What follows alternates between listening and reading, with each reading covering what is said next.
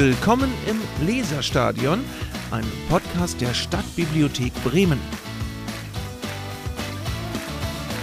Herzlich willkommen im Leserstadion. Ich bin Jörg und hier ist eine neue Folge unseres Podcasts. Die aufmerksamen Zuhörer und Zuhörerinnen haben vielleicht gemerkt, dass äh, wir eine kleine Pause drin hatten. Das lag daran, dass ja auch bei uns es mal Krankheiten gibt und Sachen, die dazwischen kommen. Und deswegen äh, gab es jetzt eine kleine Pause, aber jetzt ähm, Ende Juni sind wir wieder da mit einer neuen Folge. Ähm, die Folge heute ist steht ganz im Zeichen der Kunst. Ja, zum einen wollen wir über die ähm, über die Kunsthalle Bremen sprechen. Wir nehmen hier gerade in der Zentralbibliothek auf und das ist nur ein Steinwurf entfernt, mitten in der Stadt ist die Kunsthalle Bremen. Und ähm, genau, in äh, guter im guten nachbarschaftlichen Verhältnis äh, haben wir, geht es heute ein bisschen darüber, weil ähm, die Kunsthalle beziehungsweise eher der Bremer Kunstverein in diesem Jahr sein 200-jähriges Bestehen feiert. Da gibt es eine ganze Menge zu erzählen. Und meine Kollegin Finja hat ein Interview geführt über die aktuelle Ausstellung äh, und über das Projekt, das Beteiligungsprojekt für äh, ganz junge Menschen, das ähm, New Perceptions heißt in der Kunsthalle. Außerdem geht es um die Kunst aus Laie in der Bibliothek. Ja. In der Bibliothek gibt es neben den Medien, die man so kennt, auch äh, die Möglichkeit, Kunstwerke auszuleihen. Da erzähle ich nochmal ein bisschen was drüber. Außerdem haben wir eine neue Folge Bib on Tour und ein paar Veranstaltungstipps wird es auch geben. Wir sind heute im Zeichen der Kunst unterwegs. Ähm, wir nehmen hier in der Zentralbibliothek auf und ähm, auf der anderen Seite der Kreuzung, hier mitten in der Innenstadt, äh, befindet sich der, äh, die Kunsthalle, ja, der Bau. Und in, im guten nachbarschaftlichen Verhältnis ähm, wollten wir in dieser Folge mal darüber schauen, weil die Kunsthalle, beziehungsweise eher der Bremer Kunstverein, in diesem Jahr sein 200. Bestehen feiert. Zu diesem Anlass hat äh, meine Kollegin Finja ein Interview geführt. Paul und Jennifer. Äh, Paul ist bei New Perceptions äh, als ein Kuratorinnengruppe der Kunsthalle und mit Jennifer, die ist wissenschaftliche Mitarbeiterin. Äh, und die beiden äh, erzählen uns da einiges zu. Ganz kurz, ähm, weil es immer gut ist, so ein paar Key Facts zusammenzufassen, sage ich nochmal kurz was zur Bremer Kunsthalle ja, oder zum Bremer Kunstverein. So ein paar Daten wie, was ist das überhaupt, wie kam es dazu? Ähm, die Kunsthalle oder besser gesagt der Bremer Kunstverein, ja, auf den die Kunsthalle zurückgeht, feiert in diesem Jahr sein 200. Bestehen. Er ist also 1823 gegründet worden äh, und er ist gegründet worden ähm, auf Initiative, auf Einladung des damaligen Senators Hieronymus Klugkist und der hat sich eine kleine Gruppe von äh, Kunstinteressierten eingeladen und die zusammengebracht. Äh, und zwar ähm, hatte, haben sie für diese Gruppe sich das Ziel gesetzt, den, ich zitiere, Sinn für das Schöne zu verbreiten. Und die haben sich dann auch schnell so, so eine Art Satzung gegeben, haben sich zusammen Kunst angesehen. Genau, und dann sprießte die Idee weiter, diesen Sinn für das Schöne weiter zu verbreiten. Und ähm, in der, genau, in Bremen weiter zu verbreiten. Die Kunsthalle, also der Bau an sich, den man hier sehr prominent an der Kreuzung sieht, der fand erst in den Jahren 1847 bis 1800, 1849 statt. Genau, und war also ab da an der Ort für Ausstellungen und für die Sammlung der Kunstwerke. Die Sammlung der Kunst, äh, die Sammlung des Bremer Kunstvereins ist dann ähm, schnell angewachsen, sehr vor allem auch durch Schenkungen und ähm, durch Vermächtnisse. Dadurch sind ähm, auch Werke von ja, sehr namhaften Künstlern in den Bestand des Bremer Kunstvereins und damit der Kunsthalle gekommen. Also da waren Leute wie Dürer dabei, holländische Meister, Sachen von Rembrandt zum Beispiel. Später ist die Sammlung dann auch immer weiter natürlich auch durch Ankäufe erweitert worden. Gleichzeitig, oder was heißt gleichzeitig, ein bisschen später gab es dann aber auch ein paar Verluste in der Sammlung des Bremer Kunstvereins.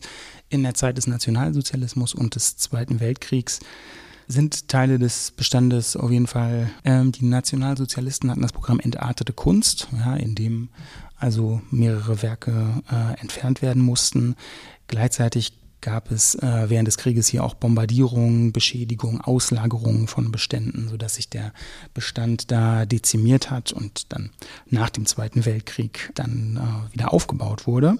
Der Bremer Kunstverein ist also Eigentümer und ähm, Betreiber der Bremer Kunsthalle, ja, was so relativ selten ist in Deutschland und ähm, der Verein hat heute über 10.000 äh, Mitgliederinnen und Mitglieder und ist damit auch einer der größten Kunstvereine in Deutschland. Äh, jetzt im Jahr 2023 zum 200-jährigen Bestehen gibt es, ähm, gibt es im Besonderen eine Ausstellung, die heißt Generation Sternchen, Jugend trotz Krise. Das ist eine Ausstellung kuratiert von der ähm, Kuratorengruppe New Perceptions. Das gibt es jetzt, äh, sehr interessant ich wünsche euch viel Spaß dabei. Hallo, schön, dass wir uns heute alle treffen konnten. Wir sind heute in der Kunsthalle und ich spreche heute mit Paul, und Jennifer. Genau. Wir sprechen über das Jugendkuratorium New Perceptions. Genau. Äh, und warum äh, gibt es dieses Jahr so viele Sachen bei der Kunsthalle? Dieses Jahr hat die Kunsthalle Bremen 200-jähriges Jubiläum, beziehungsweise der Kunstverein in Bremen hat 200-jähriges Jubiläum, ähm, dem die Kunsthalle angehört. Und ähm, wir wollen natürlich nicht nur feiern, was in der Vergangenheit stattgefunden hat oder auch befragen, was in der Vergangenheit stattgefunden hat, sondern auch überlegen, wie soll es mit der Kunsthalle weitergehen. Und da ist natürlich wichtig, an dieser Stelle auch die Jugend einzubinden, der die Zukunft ja gehört. Genau, ich habe es schon erwähnt. New Perceptions, was genau ist denn das? Also wir sind eine Gruppe von 10 bis 15 jungen Menschen, es fluktuiert ein bisschen, die in anderthalb Jahren eine Ausstellung kuratiert haben. Das heißt, wir haben die Kunstwerke zusammengestellt und ganz oft denken Leute, ähm, die Kunst, die in der Ausstellung ist, die haben wir selber gemacht, aber dem ist nicht der Fall. Einige von uns sind auch künstlerisch tätig, aber wir haben jetzt in diesem Prozess uns entschieden, welche Werke erzählen etwas über uns als Generation. Ah, super. Ähm, und wie läuft da die Zusammenarbeit ab?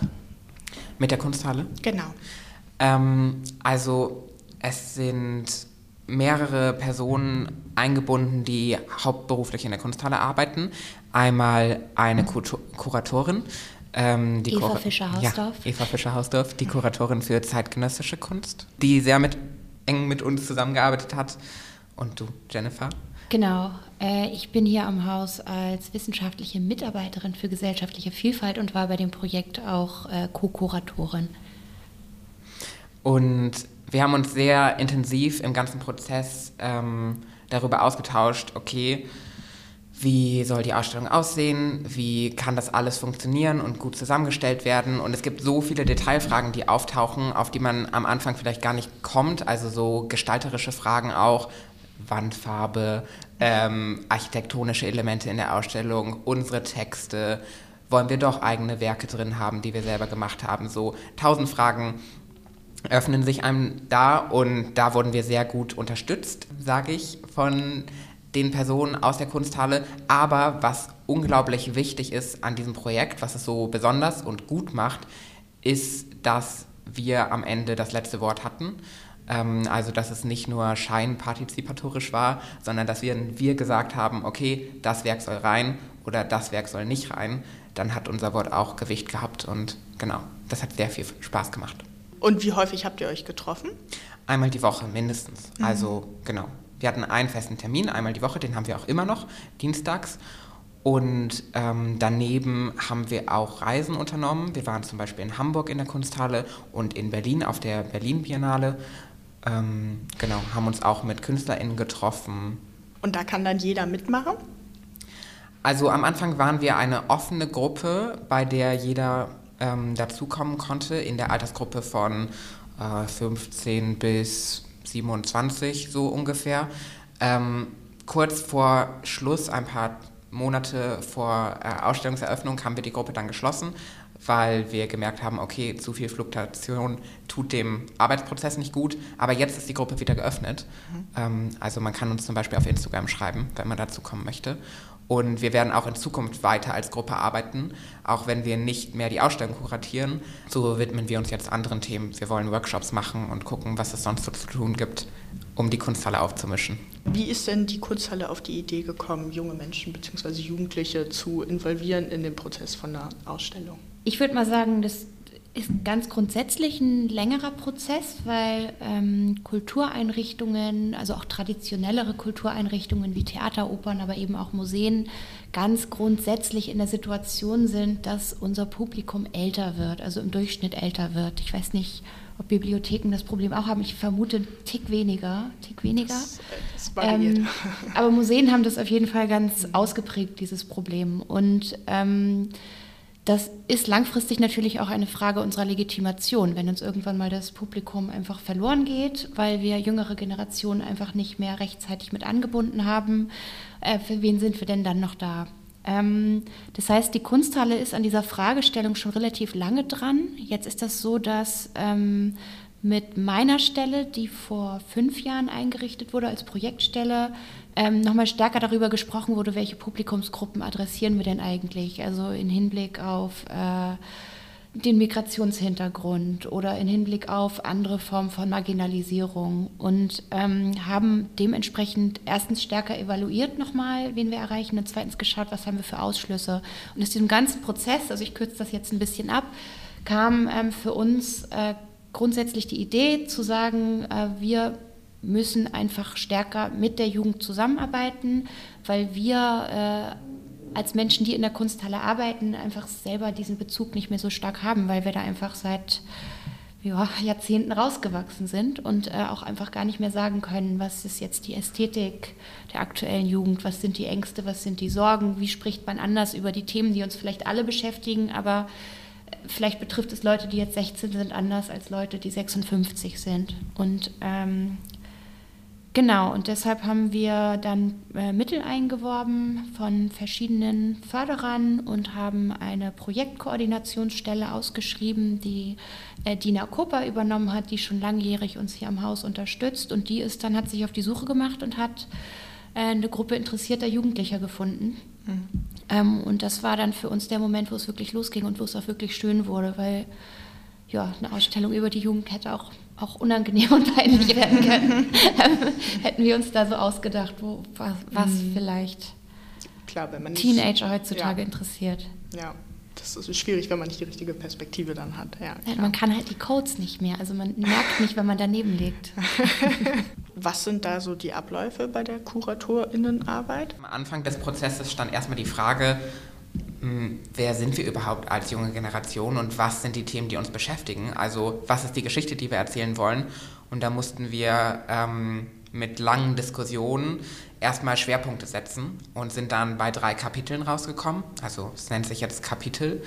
Ähm, das ist einmal Body Image, also Körperbilder, Headspace, da geht es darum, um unsere privaten Räume, um mentale Gesundheit, darum, wie aber auch private Räume durch Social Media zum Beispiel zu öffentlichen Räumen werden. Mhm. Und im letzten Kapitel Public Struggles geht es halt um die großen Krisen, die uns irgendwie alle beschäftigen, beeinflussen. Ähm, genau, und dann haben wir halt an, entlang dieser Themen Werke ähm, gesucht, teilweise über klassische Wege. Ähm, wir hatten auch immer wieder Vorschläge von den Kuratorinnen der Kunsthalle mhm. und ähm, teilweise auch über unsere Wege halt, also über Social Media, einfach über ähm, Netzrecherche haben wir irgendwie geguckt, okay, ähm, ich erinnere mich daran, diese Künstlerin mal gesehen zu haben, was gibt es denn noch so in die Richtung Textilarbeit zu diesem Thema mhm. und auf Suche geklickt. Ähm, und so sind halt auch die Werke, die in der Ausstellung jetzt zu sehen sind, sehr unterschiedlich und ähm, auch unterschiedlich nochmal zu regulären Ausstellungen, darüber, dass die Wege halt einfach andere waren, wie wir sie zusammengestellt haben. Aber der letzte und allerwichtigste Punkt ist dann, wir haben natürlich diskutiert über die Werke, die wir als Vorschläge eingebracht haben. Und das war auch der Punkt, der am allermeisten Spaß gemacht hat, ähm, dass wir halt ja, viel uns ausgetauscht haben darüber, was die Werke für uns bedeuten und was wir damit emotional verbinden oder was unsere Geschichte dazu ist. Und ich glaube, da haben wir super viel übereinander gelernt und das war eine sehr wertvolle Erfahrung. Und ähm, genau, da sind dann halt viele Werke rausgeflogen, aber auch viele ähm, drin geblieben, die jetzt unten zu sehen sind. Und wie habt ihr euch für den Titel entschieden? Titel war schwierig, ähm, sehr, sehr schwierig. Also Diskussionen über Werke liefen eigentlich immer super gut, aber über den Titel, das war wirklich ein langer Prozess. Ähm, und ich habe erfahren, dass es oft so mit Ausstellungen, dass es schwierig ist, da einen guten Titel zu finden. Uns war es wichtig, irgendwie klar zu machen, schon mit dem Titel, das ist ein subjektiver Blick auf unsere Generation. Wir haben nicht den Anspruch zu sagen, wir bilden jetzt eine ganze Generation ab ähm, und das ist dieser eine richtige Blickpunkt, mit dem man auf die Jugend guckt oder mit dem die Jugend auf die Welt guckt. Mhm. Und ähm, deshalb wollten wir den Titel so gestalten, dass er signalisiert, okay, ähm, das ist eine Geschichte, die ist noch nicht zu Ende erzählt und die ist aber auch offen und ähm, das ist eine inklusive Geschichte, die soll viele Perspektiven abbilden, weil wir sind eine diverse Generation, genauso wie wir eine vielfältige Gesellschaft auch sind. Ähm, und so haben wir uns für das Sternchen entschieden, also Generation Sternchen, weil es uns um die Vielfältigkeit der Perspektiven und ähm, genau Blickpunkte geht, was ja auch unser Gruppenname sagt, New Perceptions. Aha, da verbindet sich das jetzt alles. Okay. Genau. Ich kann sonst noch was zum Untertitel sagen. Ja, also klar. der Titel ist ja noch länger.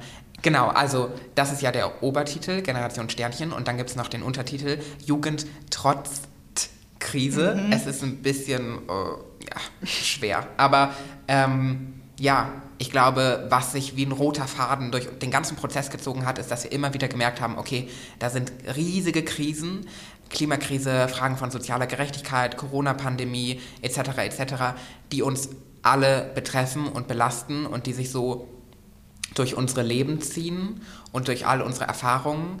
Und wie schafft man es, eine jugendliche Leichtigkeit, sage ich mal, weil eigentlich ist ja die Zeit der Jugend eine Zeit, in der man sich ausprobiert und äh, Spaß hat und Dinge entdeckt, ähm, sich zu behalten, obwohl die Realität, in der wir leben, sich immer weiter radikalisiert und so bedrückend ist teilweise. Und deshalb trotzen wir einerseits den Krisen und sind auch jung, ähm, trotz dieser Schwere der Zeit, die uns teilweise auch abverlangt, sehr erwachsen zu handeln. Wie läuft es denn im Moment mit der Ausstellung? Die ist jetzt ja schon ein bisschen länger auf. Ja. Wie, wie sieht es aus? Kommt sie gut an? Äh, grundsätzlich haben wir äh, gute BesucherInnenzahlen, also ähm, vor allem auch bei den jüngeren Besuchenden. Ähm, das übersteigt schon die Erwartungen, haben auch sehr viele Schulklassen, die uns besuchen. Also das, das war schon zu erwarten, dass das ein Thema ist, was natürlich auch für Schulen relevant ist. Ähm, was wir wissen bis jetzt, also es wird befragt, ist, dass äh, auch das Publikum sich ein bisschen anders zusammensetzt, dass wir sehr viele ErstbesucherInnen haben, also dass in dem Fall einfach auch das, was wir mit dieser Ausstellung vorhatten, erstmal aufgeht. Was aber besonders schön ist, ist, dass wir auch wahnsinnig äh, wertschätzende Kommentare jetzt in unserer Feedbackstation und so weiter bekommen, wo äh, teils ältere Personen sagen, dass sie das Gefühl haben, dass sie damit die Jugend erstmal verstehen, wo LehrerInnen sagen, dass sie äh, Inspiration gefunden haben, wie sie über bestimmte Themen arbeiten. Ähm, dann wird auch immer wieder gelobt, dass die Ausstellung einfach sehr schön ist. Und dann ist es natürlich, dass ähm, die Jugendgruppe auch äh, in unterschiedlichen Konstellationen ähm, Veranstaltungen hier macht oder Führungen gibt. Und auch da haben wir bis jetzt halt einfach äh, wahnsinnig viel Lob bekommen, weil einfach die Gruppe ähm, ja, ich meine, die sind sowieso alle eloquent, aber wir haben jetzt natürlich auch ein Jahr lang das äh, Sprechen über diese Themen geübt und uns da irgendwie auch ein bisschen geschärft. Und das merkt man, glaube ich, einfach, dass so dieses gemeinsame Erarbeiten einfach zu einem sehr, ähm, sehr runden Ergebnis führt. Ich habe ja jetzt auch schon ein paar Führungen gegeben in der Ausstellung und gebe auch noch ganz viele weitere. Und es macht unglaublich viel Spaß, jetzt endlich über all das, was wir so lange geplant und diskutiert haben, auch mit anderen Menschen zu sprechen.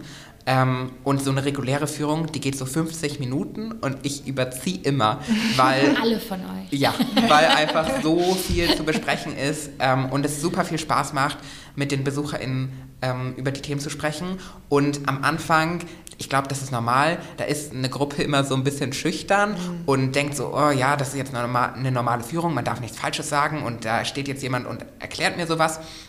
Aber dann im Laufe, weil wir alle irgendwie vor allen Dingen unsere persönliche Verbindung zu den Werken erzählen und jetzt nicht kunsthistorische Daten mhm. äh, von uns geben, ähm, taut auch das Publikum immer mit auf. Und am ganz am Ende ist es eigentlich immer so, dass die Leute total begeistert sind und es immer noch eine Diskussion am Anschluss gibt, ähm, wo die Leute irgendwie sagen, okay, krass, boah, als ich jung war, war das so oder das denke ich jetzt dazu und das hat mich bewegt und das hat mich berührt und ähm, das nehme ich jetzt mit und irgendwie da kommt auch oft eine Dynamik von Tatendrang und ähm, Bock, sich weiter mit den Themen zu beschäftigen. Mhm. Und ich glaube, das ist das absolute ähm, Goal, so, wenn man das erreicht hat, dass die Leute am Ende ähm, was mitnehmen und was hängen bleibt und sie sich weiter mit den Themen auseinandersetzen wollen. Das finde ich interessant, das haben wir auch so ein bisschen als Feedback manchmal bekommen, dass gesagt wurde, ja Mensch, das ist ja jetzt gar nicht so Punk und die grenzen sich gar nicht so sehr ab und über ihre Subkulturen und so weiter, weil ich glaube, frühere Generationen in ihrer Jugend viel stärker über so ein hm. Wir gegen unsere Elterngeneration und ich nehme das aber als wahnsinnig angenehm wahr, dass äh, zumindest bei uns in der Gruppe, ich weiß nicht, wie das bei der Jugend allgemein ist, dass diese Frage nach Inklusion auch immer wieder Bezüge zu älteren Menschen hergestellt hat. Also das auch ganz ernst nimmt, dass äh, natürlich alle eine Erfahrung mit Jugend haben und alle, die mal durchlebt haben und für alle das eine emotionale Zeit in irgendeiner Art war. Und äh, das einfach zu öffnen, also das fand ich von euch auch so nett, weil ihr hättet ja auch äh, viel mehr Anti sein können. Mhm. Und das ist aber super produktiv, weil es ja auch mhm. um die Lösung von Problemen geht, die uns alle betrifft, die vielleicht die aktuelle Jugend mehr betrifft, weil es sie länger betreffen wird. Also wenn wir über Klimakrise oder ähm, ja, die Herausforderungen zunehmender globaler Migration sprechen. Aber ähm, letztendlich betrifft es uns alle und es geht, äh, ich glaube, du hast das mal in der Führung gesagt, am Ende geht es darum, wie wir alle zusammenleben können und dass mhm. wir alle ein lebenswertes Leben führen können. Und das rechne ich der Gruppe ganz hoch an. Also ich glaube, ähm, das ist ein wichtiger Punkt, den du da ansprichst. Ich habe das ja vorhin auch schon mal gesagt, als Generation wird uns teilweise ein erwachsenes Handeln abverlangt aufgrund der Krisen, die uns betreffen. Wir können es uns nicht leisten, destruktiv zu sein. Wir können es uns nicht leisten, einfach zu sagen, okay, ihr habt alles verkackt und jetzt sind wir pisst auf euch. Sondern die Realität, in der wir uns befinden, die ja immer weiter eskaliert, ähm, die ist so ernstzunehmend und so bedrohlich, dass wir, glaube ich zumindest, keine andere, ähm, keinen anderen guten Weg haben, als zu sagen, okay, hey, sieht ganz, schön, sieht ganz schön düster aus, jetzt lass uns mal gucken, wie wir das zusammen wieder hinkriegen. Und ähm, ich glaube, in der Rolle sehen wir uns alle ein bisschen mehr oder weniger ähm, halt diesen Dialog zu führen, davon, okay, das beschäftigt uns, ähm, cool, dass ihr zuhört. Jetzt lasst uns drüber reden, wie können wir es besser machen. Ja, dann habe ich jetzt noch eine bisschen einfachere Frage. So. Habt ihr ein Lieblingsstück in der äh, Ausstellung? Ja. Ja, welches? mein absolutes Lieblingswerk ist eine Videoarbeit von Clément Coquitor, ähm, in der junge schwarze Pariserinnen auf der Bühne der Pariser Oper tanzen ähm, zu einer Oper von Rameau, die über 150 Jahre alt ist. Und als sie das erste Mal uraufgeführt wurde, wurde sie mit schwarzen Menschen aufgeführt. Und das war damals verboten und deshalb wurde auch die Oper sofort verboten. Und den Tanz, den diese jungen Menschen auf der Bühne der Pariser Oper in dieser Installation tanzen, ähm, der nennt sich Crump. Und Crumping ist entstanden bei ähm, Protesten in den USA gegen rassistische Polizeigewalt. Und ist ein unglaublich berührender Tanz, finde ich, ähm, der sehr gut ausdrückt oder ja sehr kraftvoll ausdrückt ein Gefühl von, ähm, von Wut, aber auch ähm, ein Gefühl von, von Stolz und davon, okay, ähm, wir haben Kolonialismus, Versklavung, Genozid, Rassismus, wir haben all das überlebt und wir sind immer noch hier und jetzt erobern wir uns die Räume zurück, die uns so lange verwehrt wurden.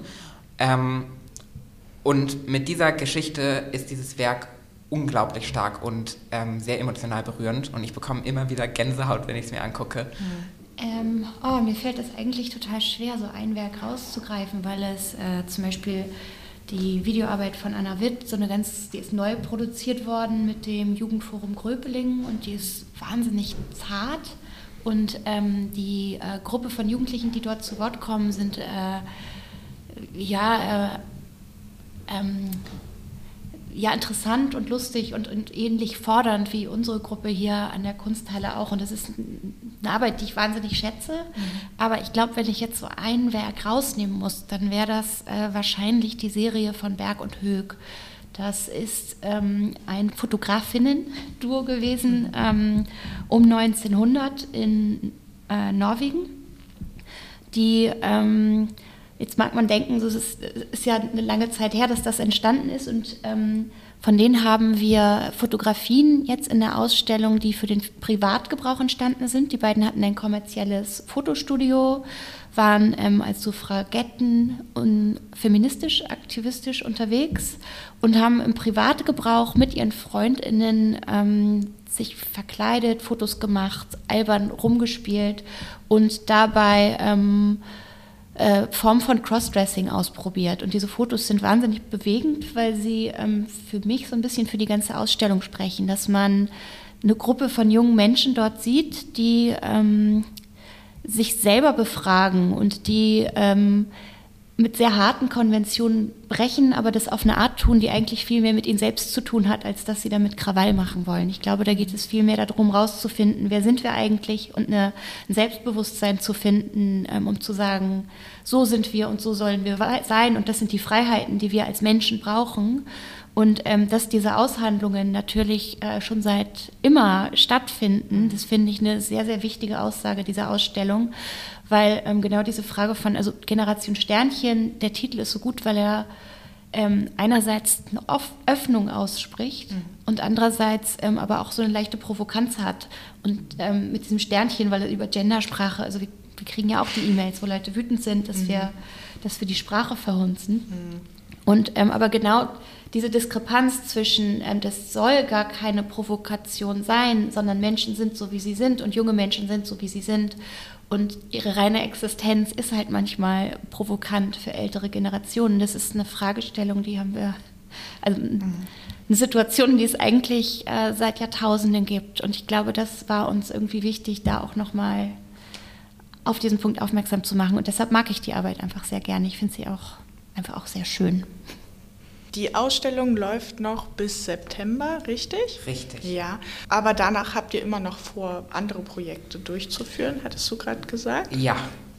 Ähm, also unser Traum ist es auf jeden Fall, eine Reise nach Paris zu machen. Mhm. Dafür fehlt uns aber Geld. Also falls uns irgendwer Geld spenden möchte, es ist sehr willkommen. ähm, und sonst wollen wir weiter gucken, was es in der Kunsthalle zu tun gibt, wie wir uns hier engagieren können, aber auch unser eigenes Ding machen, ähm, Workshops zu Themen, selber Kunst machen. Mal gucken, was sich so ergibt. Heute geht es um die Kunst. Wir sprechen ein bisschen darüber, dass man in der Bibliothek hier auch Kunst ausleihen kann. Ich sage gleich mal, was es da so gibt, wo das überhaupt herkommt und ähm, was man braucht, wenn man das machen möchte. Die Kunstausleihe in der Bibliothek hat aktuell einen Bestand von ca. 2400 Stücken von, oder von ca. 2400 Grafiken und Objekten. Wie, wie kommt es überhaupt dazu, dass wir hier als Bibliothek Kunstwerke aus, ausleihen an die Leute, die das möchten? Da kann ich mal einen ganz kurzen historischen Abriss zugeben. Und zwar gab es in Bremen in den 70er Jahren ein Programm, das hieß Kunst im öffentlichen Raum. Ja, ein öffentliches Programm und ähm, es wurden gezielt dafür Mittel bereitgestellt, um Kunst für Privatpersonen ausleihbar und erlebbar zu machen. Das sollten Originale sein, ja, also man sollte nicht immer irgendwelche Reproduktionen nehmen, sondern es sollte wirklich für den privaten Menschen möglich sein, ein originales Kunstwerk zu sich in die Wohnung mitnehmen zu können und sich damit auseinandersetzen zu können. Das sind bei uns jetzt ein Bestand von ganz vielen seriellen Grafiken. Serielle Grafik heißt, dass ähm, es eben genau keine Reproduktionen sind, sondern es sind Originale, die aber von vornherein als Serie geplant wurden, die es also in mehrfacher Ausführung gibt. Das Ganze wurde dann 1975 eröffnet. Es sind sehr viele Bremer Künstlerinnen und Künstler auch darunter. Das hängt auch sicherlich mit dem Entstehungsprozess hier zusammen. Es gab dann in Bremen eine Kommission, die äh, ausgewählt hat, welche Werke da so reinkommen können und welche Mittel ähm, wie wo eingesetzt werden können. Ähm, der Eigentümer dieser Werke ist nach wie vor die Stadt Bremen. Und die Bibliothek ist ein bisschen da reingekommen als Ort, der sich mit Ausleihen auskannte. Ja? Ähm, also wenn man irgendwie in der Öffentlichkeit im größeren Stil um Ausleihen nachdenkt, dann klar, fällt einem schnell die Bibliothek ein und deswegen ist die Bibliothek da sehr schnell der Kooperationspartner für dieses Programm geworden. 1975 wurde die dann äh, letztlich eröffnet und genau das äh, Ziel dafür war ähm, eben zum einen, also ähm, wie schon gesagt, dass Privatleute sich mit Kunst auseinander können und äh, auseinandersetzen können. Und es, ja, das Ziel war so ein bisschen so eine Demokratisierung äh, der Kunst. Das Programm lief dann so bis, bis Mitte der 90er Jahre ungefähr. Das Darin liegt auch begründet, dass der Großteil der Sammlungen aus den 60er bis 80er Jahren kommt. Ja? Ähm, seit Mitte der 90er wächst die nicht mehr an. Es gibt diese Kommission auch nicht mehr, ja, die, das, die da die Auswahl ähm, bestimmt und entscheidet. Das Programm ist einfach irgendwann ausgelaufen. Und ähm, genau, deswegen gibt es jetzt den Bestand, der eben da ist und der hier in der Bibliothek einsehbar und auch ausleihbar ist. Wenn ich das jetzt ausleihen möchte, was mache ich dann? Ähm, als Privatperson ist es so, dass man zum einen die äh, im besten Fall einfach die Abo-Bib-Card hat. Ähm, die ist ja sowieso ein bisschen günstiger als die nicht-Abo-Karte, ja, was die Jahresgebühr betrifft. Und zusätzlich dazu ist die Kunstausleihe da auch einfach mit drin. Ja, also ein kleines Bonbon zusätzlich, wenn man sich für das Abo entscheidet. Ansonsten bezahle ich als Privatperson zu der Jahresgebühr, die ich habe, einfach 10 Euro extra, damit ich die Kunstausleihe benutzen kann. Außerdem ist es noch möglich, das für nicht Privatleute zu machen, also das heißt dann für Firmen, Praxen, Anwaltskanzleien, sowas, ja. Einrichtungen, die zum Beispiel über Warteräume verfügen, ja, oder über große Geschäftsflure, sowas. Und die wollen das ein bisschen, wollen da ein bisschen Abwechslung reinbringen und mal andere Sachen aufhängen und dann können die auch die Kunstausleihe nutzen. Ganz in der Regel macht man das über ähm, die Information im ersten Stock, na, wo die Romane stehen, wo die Belletristik ist.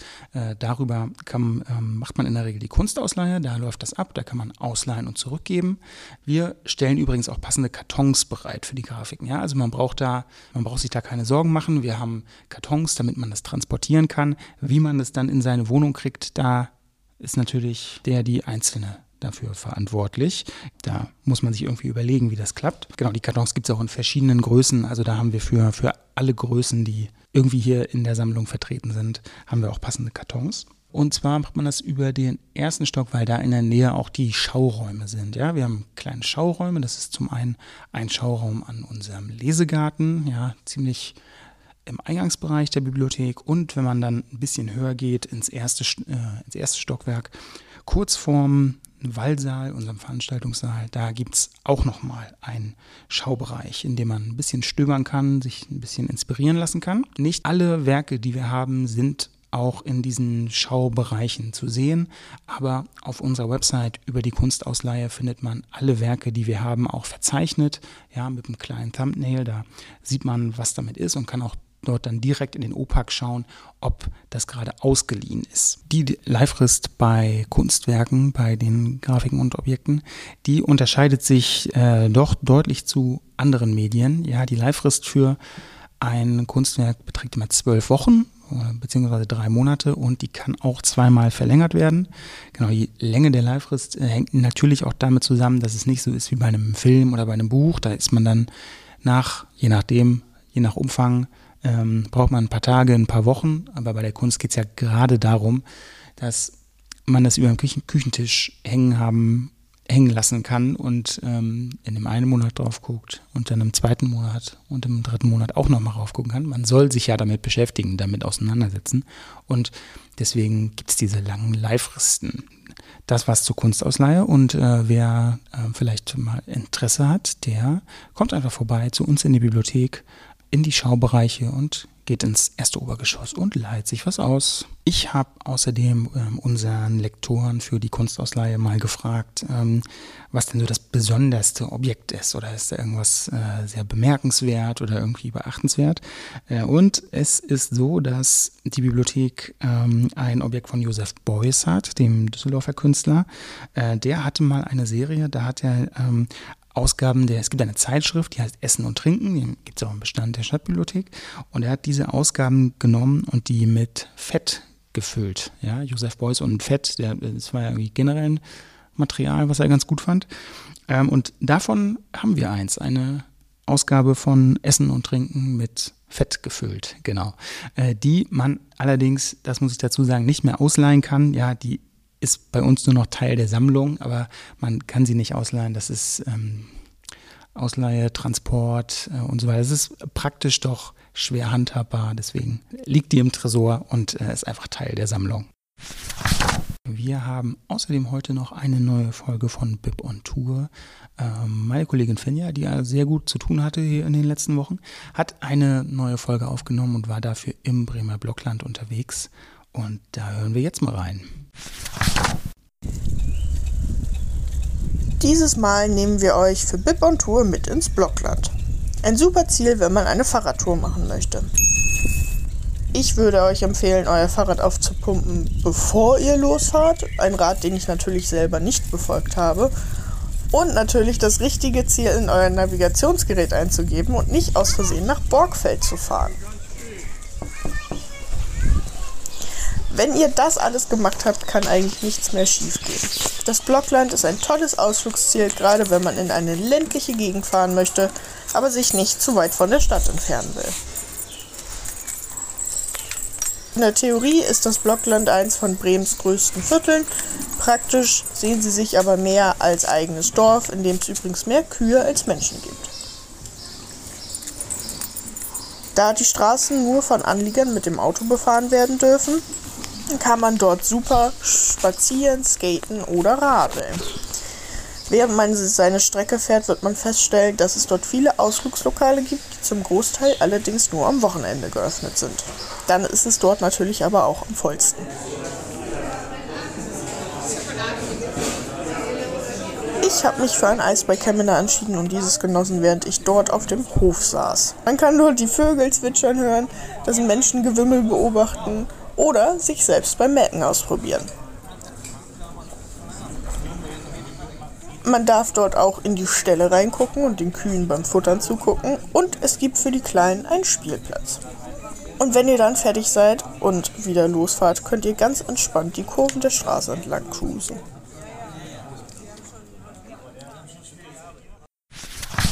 Im Zusammenhang mit der Kunstausleihe gibt es auch eine Veranstaltungsreihe hier in der Zentralbibliothek, die heißt Kunstwerken auf der Spur. Der Bremer Kunsthistoriker Detlef Stein wählt da immer ein Stück aus der Fundgrube der äh, Bibliothek aus, aus der Kunstausleihe, ähm, und stellt es vor und ordnet es ein bisschen ein. Erzählt was zum Werk, zum äh, Künstler, zur Künstlerin. Genau, ähm, und das findet immer mittwochs statt, an jedem letzten Mittwoch im Monat um 17 Uhr in der Krimi-Bibliothek der Zentralbibliothek. Also wer da mal vorbeischauen möchte, darf das gern tun. Wir sind im Sommer mit unserem Bibliobike unterwegs. Ja? Wir haben ein Fahrrad und ähm, sind an diversen Stellen ähm, in Bremen, die irgendwie draußen sind, unterwegs. Ähm, wir nehmen tolle Sachen mit, ähm, was zum Spielen, was, wo man einfach sitzen kann, sich ausruhen kann. Wir sind da als Ansprechpartner. Man kann sich für die Bibliotheksnutzung anmelden. Ja, alles das ähm, wird möglich sein. Ähm, wir sind mit dem Bibliobike unterwegs. Die Termine gibt es auf der Website. Vielleicht ist ja auch was in eurer Nähe dabei. Jetzt Ende Juni ist der Sommerblub wieder gestartet. Der Sommerblub ähm, ist unser Programm für ja, Kinder von 6 bis 14 Jahren, vielleicht auch noch älter, vielleicht auch ein bisschen jünger. Äh, und das richtet sich an diese Kinder als Programm in den Sommerferien. Ähm, zum einen ist für Sommerblub-Mitglieder und Mitgliederinnen äh, gibt es ein exklusives, ziemlich exklusives Medienangebot. Ja, ganz neue, ganz coole Medien, die man ausleihen kann. Bücher, CDs, Filme, Spiele. Das ist alles dabei. Ähm, die werden immer extra präsentiert. Das kann man eigentlich in jeder Kinderbibliothek, dann in jeder Zweigstelle immer ganz gut sehen. Ähm, der Sommerblub hat auch so ein Logo. Das ist ein gelbes Logo, da kann man die Sachen auch dran erkennen. Und ähm, einen Sommerblub-Aufkleber kriegt man auch auf seine Bibcard, wenn man sich für den Sommerblub angemeldet hat. Das ist kostenlos mit der die Bibcard ist eh kostenlos, Teilnahme am Sommerblub ist auch kostenlos. Hm, das kann man in jeder Zweigstelle der Bibliothek machen, das geht ganz einfach und schnell. Dann kriegt man ein Sammelheft und ähm, kann auch ein paar Stempel sammeln und ähm, auch was gewinnen dabei. Genau. Ähm, außerdem gibt es ganz, ganz viele Veranstaltungen in allen Zweigstellen zum Sommerblub und da ist alles dabei. Es gibt Workshops, es gibt Gaming-Veranstaltungen, ähm, Kreativveranstaltungen, sowohl digital als auch analog, Vorträge, Lesungen gibt es natürlich auch dabei. Genau, ähm, auf der Website im Veranstaltungskalender kann man die auch immer schnell erkennen an dem Sommerblub-Logo, ja, so ein kleines gelbes Logo. Ähm, da sieht man dann schnell und weiß, wann was wo stattfindet und ob und wie ich mich anmelden kann. Genau, ähm, also das wird auf jeden Fall wieder ein Spaß ähm, in diesen Sommerferien. Und wer mitmachen möchte, wer Kinder hat, Geschwister und so weiter, ähm, darf da gerne darauf hinweisen. Sommerblog jedes Jahr wieder cool und so auch in diesem Jahr wieder. Viel Spaß dabei. Eine weitere Folge im Leserstadion ist zu Ende. Wir freuen uns sehr, dass ihr wieder zugehört habt, eingeschaltet habt. Ähm, wenn ich euch zu langsam rede, was ich glaube ich manchmal tue, dann ähm, äh, kann man ja glücklicherweise die Abspielgeschwindigkeit manchmal äh, erhöhen. Ja, kann man auch mal ein bisschen probieren. 1,25, 1,5, vielleicht auch auf zweifache Geschwindigkeit. Ähm, vielleicht, dann geht es zum einen ein bisschen schneller und äh, man muss vielleicht manchmal meine langsame Sprechweise nicht ertragen. Genau. Das nur so als kleiner Tipp. Ähm, Ansonsten freuen wir uns äh, wieder, euch bei der nächsten Folge begrüßen zu dürfen. Ähm, wir machen eine kleine Sommerpause, ja, ähm, aber sind dann auch schnell wieder da. Jetzt sind äh, jetzt sind erstmal Sommerferien, viele auch in der Bibliothek, ähm, sind im Urlaub, ja, machen was Schönes im Sommer. Und genau, ähm, deswegen geht es bald weiter mit dem Podcast. Bis zum nächsten Mal im Leserstadion. Wir freuen uns über Lob und Kritik per E-Mail an podcast.stabi-hb.de.